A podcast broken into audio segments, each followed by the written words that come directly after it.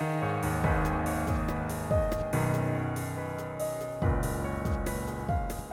nombre es Mauricio Lechuga y te doy la bienvenida al episodio número 6 de la segunda temporada de Postmortem, un podcast de terror.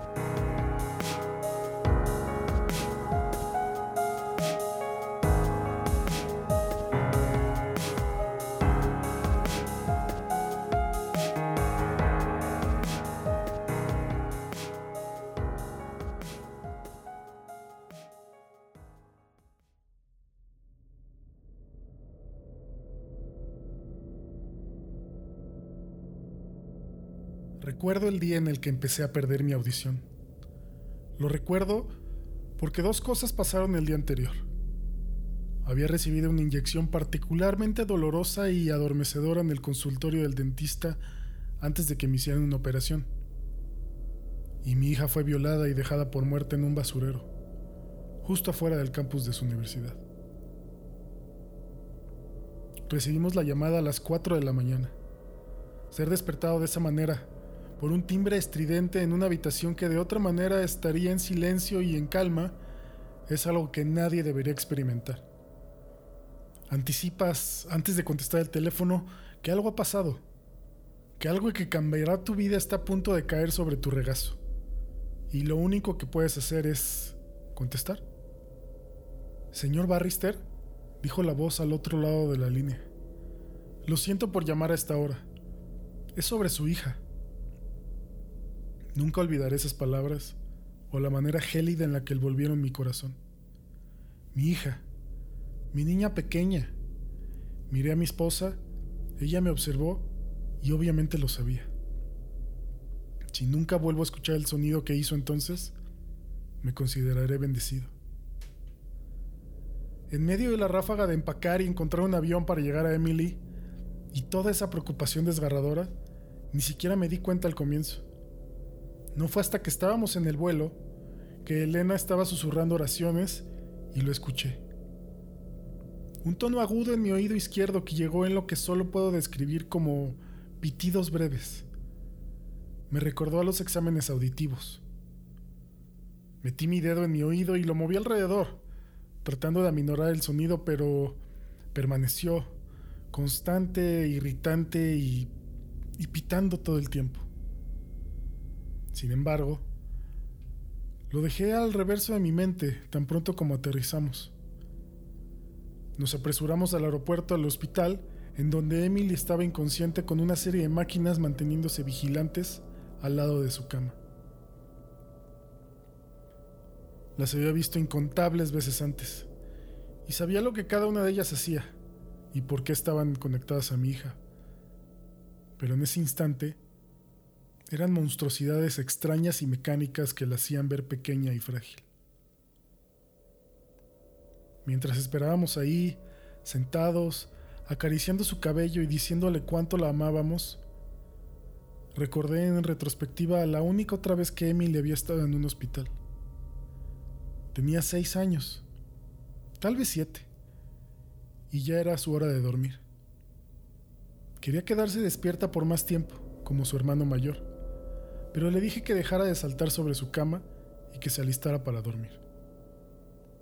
Le di mi espalda por solo un segundo, ni siquiera recuerdo por qué, y ella se resbaló.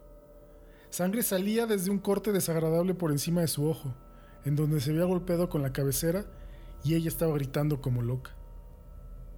Después de que la calmamos y de que pudimos darle un vistazo a la herida, coincidimos en que necesitaría suturas Mientras Elena se vestía, llamé al hospital en el cual trabajaba como anestesiólogo y me puse en contacto con uno de mis amigos doctores para hacerles saber que íbamos a llegar. Elena se quedó en casa con nuestro hijo y yo me llevé a Emily. ¿Me dolerá? preguntó Emily desde el asiento de, de atrás. Estaba mirándome fijamente por el espejo retrovisor, con un ojo cubierto por la tela que estaba presionando contra su frente. No, me aseguraré de que no. ¿Cómo? Mi pequeña, siempre la escéptica. ¿Recuerdas cómo hablábamos de que papi hace que las personas se duerman en su trabajo? Se había convertido en una broma en nuestra casa. Más te vale portarte bien o papi te pondrá a dormir. Por siempre. ¿Sí? A veces solo hago que una parte de la persona se quede dormida. De esa manera, los doctores los pueden curar y así no lo sienten. ¿Me harás eso a mí? Sí. ¿Y te quedarás conmigo todo el tiempo? Por supuesto, Emily. Apenas se quejó del dolor cuando inyecté la anestesia local y luego se quedó dormida durante las suturas. Emily era una chica fuerte. Era una mujer aún más fuerte. Le tomó tres días despertar. Durante ese tiempo, la audición en mi oído izquierdo había empezado a disminuir, hasta que lo único que escuchaba con claridad absoluta era ese pitido agudo que había notado por primera vez en el avión. Pero no me podía preocupar por ello, no cuando mi familia me necesitaba tan desesperadamente, y nunca se lo mencioné a nadie. La recuperación de Emily fue un proceso lento. Aseguró que no recordaba quién la había atacado y dijo que no podía ofrecer ninguna descripción o declaración a la policía. Se mantenía reservada con respecto a lo que había pasado, e incluso con su madre, con quien compartía todo. Mi despreocupada y siempre sonriente hija ahora era acechada y cada vez que me veía había un dolor muy profundo tallado en sus ojos. Nunca me había sentido así de inútil o vacío. Después de que fue dada de alta del hospital, se retiró silenciosamente de la universidad y se mudó de vuelta con nosotros, en donde pasaba la mayoría de sus días encerrada en su habitación. Mientras tanto, la sordera y el pitido en mi oído seguían sonando. Aún así, pospuse ir a revisarme. Asumí que fue algún tipo de anomalía con la inyección del dentista y no había mucho que se pudiera hacer sobre eso de todas formas sería casi imposible de comprobar. Mi atención estaba enfocada casi enteramente en Emily. Y en ayudarla de cualquier forma que pudiera. Al diablo con mis problemas. La colocamos en terapia, investigamos técnicas curativas, nos entregamos en su totalidad a su salud física y mental. En toda manera en la que ella nos lo permitiera, claro. Tomó meses, pero comenzó a sonreír de nuevo. Los terrores nocturnos empezaron a desvanecerse y pieza por pieza nuestra Emily volvió a nosotros. Acabábamos de discutir si se sentía lo suficientemente cómoda como para volver a la universidad cuando la situación empezó a desmoronarse. Emily había llegado al hospital en donde yo trabajaba para almorzar conmigo. Estábamos sentados en la cafetería con nuestras bandejas de comida intactas mientras hablábamos de las clases que quizá les gustaría llevar. Emily se encontraba a la mitad de contarme sobre una clase de genealogía en la que estaba interesada cuando se congeló, sin terminar su oración y el color se drenó de su rostro. Cariño, ¿estás bien? Seguí su mirada fija hasta la línea de la caja, en donde un trío de personas estaban esperando a pagar por su comida y luego la observé a ella de nuevo. Debo irme, me dijo de pronto. ¿Pero qué, es? Te quiero, papá. Y prácticamente huyó de la cafetería. Me giré hacia los de la fila y reconocí a dos. El jefe de medicina y a un oncólogo, pero al tercero no lo conocía. Era un hombre joven, alrededor de la edad de Emily, y el parentesco superficial que compartía con el jefe me hizo creer que era algún tipo de familiar, quizá un nieto. Mientras más lo miraba, más ruidoso se tornaba el pitido en mi oído.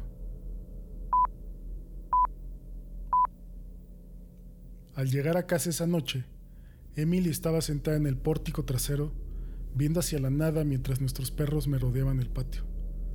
Se sobresaltó cuando abrí la puerta corrediza. ¿Estás bien? Le pregunté tomando asiento a su lado. Sí, me dijo. El silencio que cayó entre nosotros fue uno muy pesado.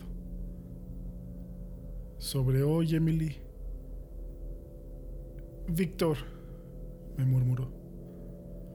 No dije nada, temeroso de interrumpirle y causar que se aislara otra vez. Va a la misma universidad que yo. Llevamos la clase de biología juntos. Cada palabra sonaba como si estuviese siendo arrancada de ella a la fuerza. Descubrimos que éramos de la misma área, así que charlamos un par de veces acerca de clases y de cómo tú y su abuelo trabajan en el mismo lugar y, y luego intercambiamos fotos y eso. Y eso era claramente cosas que ningún padre quiere pensar que su hija está haciendo. Jamás. Así que solo asentí. Pero estábamos yendo demasiado rápido, así que le dije que solo quería que fuéramos amigos de nuevo. Y a él no le gustó. Me dijo que si no hacía lo que quería, compartiría las fotografías que le mandé. Su voz se fracturó y se alejó de mí. Ahora eso es ilegal en muchos lugares y le dije que me aseguraría de que se metería en problemas. Y eso lo hizo enojar. Víctor la había acorralado afuera de un club y trató de hacer que se fuera a casa con él. Cuando Emily se rehusó, él se tornó violento. La había arrastrado al callejón y la atacó. Dijo que si llegaba a contarlo, compartiría todos nuestros mensajes para que las personas supieran que yo lo quería y que se aseguraría de que te despidieran y de que tu carrera se terminara. Emil estaba temblando en medio de sollozos. Su abuelo era el jefe de medicina y lo pudo haber hecho. La acerqué a mí y la abracé mientras lloraba. No importó cuánto traté de decirle que teníamos que llamar a la policía, se negó. No puedo, papá, no puedo, me dijo. Tiene mensajes y fotografías. Nadie me va a creer. Al día siguiente, cuando me presenté al trabajo, fui de inmediato a la oficina del jefe de medicina. No sabía qué era lo que iba a hacer o decir, solo tenía que hacer algo. Apenas había tocado la puerta cuando él me llamó. Antes de que pudiera hablar, el doctor Gladson me miró y dijo, Ah, bien. Marta te encontró. Quería hablar contigo acerca de mi nieto, Vic. Tendrá cirugía esta tarde. Nada serio, pero me gustaría que fuera su anestesiólogo. Le preguntaría a Taylor, pero él ya tiene una operación calendarizada. Casi respondí que no. Casi le grité que su maldito nieto era un monstruo. Casi le dije que preferiría verlo muerto. En su lugar, Tomé un respiro hondo y dije, por supuesto. Bien, es a las dos y media de la tarde con el doctor Lim. A medida que me di la vuelta para irme, el pitido en mi oído izquierdo pareció ser tan fuerte que casi era palpitante. Las dos y media, como prometí, estaba sentado en la cabeza de la mesa de cirugía detrás del monitor de gas anestésico. Víctor, un joven bien parecido con una actitud arrogante, estaba recostado delante de mí. Hola, Víctor, le dije. ¡Hey! No se veía para nada nervioso, lo cual me decía que no sabía quién era yo. No me sorprendió. Pocas personas se molestan en aprender el nombre del anestesiólogo. ¿Esta es tu primer cirugía? No. ¿Y sabes cómo funciona la anestesia? Cuenta hacia atrás desde 10. sí. Le saqué plática mientras me instalaba, preguntándole en dónde iba a la universidad y qué carrera estaba cursando.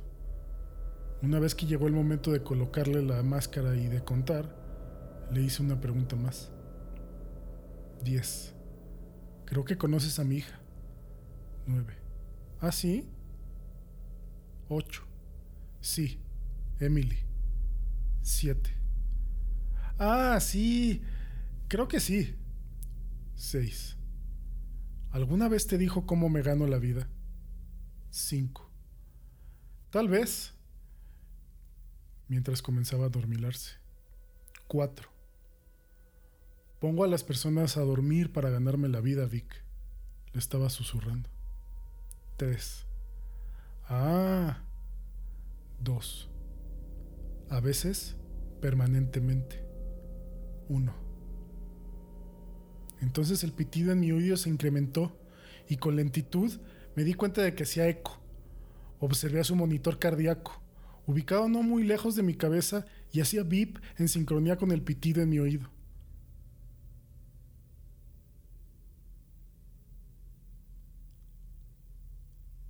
La cirugía transcurrió bien por más o menos 20 minutos, hasta que Víctor experimentó un declive en su presión sanguínea. El choque en su sistema desencadenó convulsiones violentas y el cirujano ladraba órdenes, demandando esto y aquello para estabilizar al chico. Pero no había nada que se pudiera hacer. La sobredosis de anestesia puede ser una cosa tan terrible, tan delicada. Conforme el personal batallaba para revivirlo, y yo aparentaba hacer lo mismo, el ritmo constante del pitido en mi oído cambió por primera vez.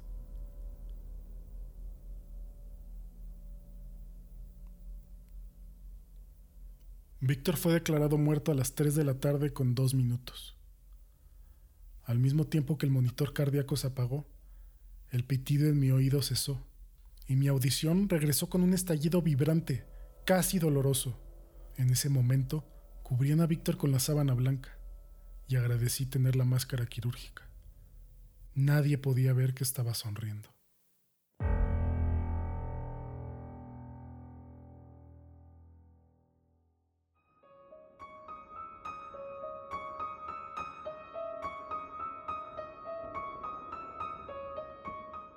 Espero te haya gustado esta historia. Y si fue así, compártesela a amigos, familiares y déjame una reseña, ya sea en una aplicación o en redes sociales. Sígueme en redes como M Lechuga o Morten Podcast. Ahí te enteras de pues lo que viene en el show y cuando sale un nuevo episodio. También en patreon.com diagonal Morten Podcast puedes encontrar una forma sencilla para apoyarme con este proyecto. Una vez más, muchas gracias y nos escuchamos la próxima semana.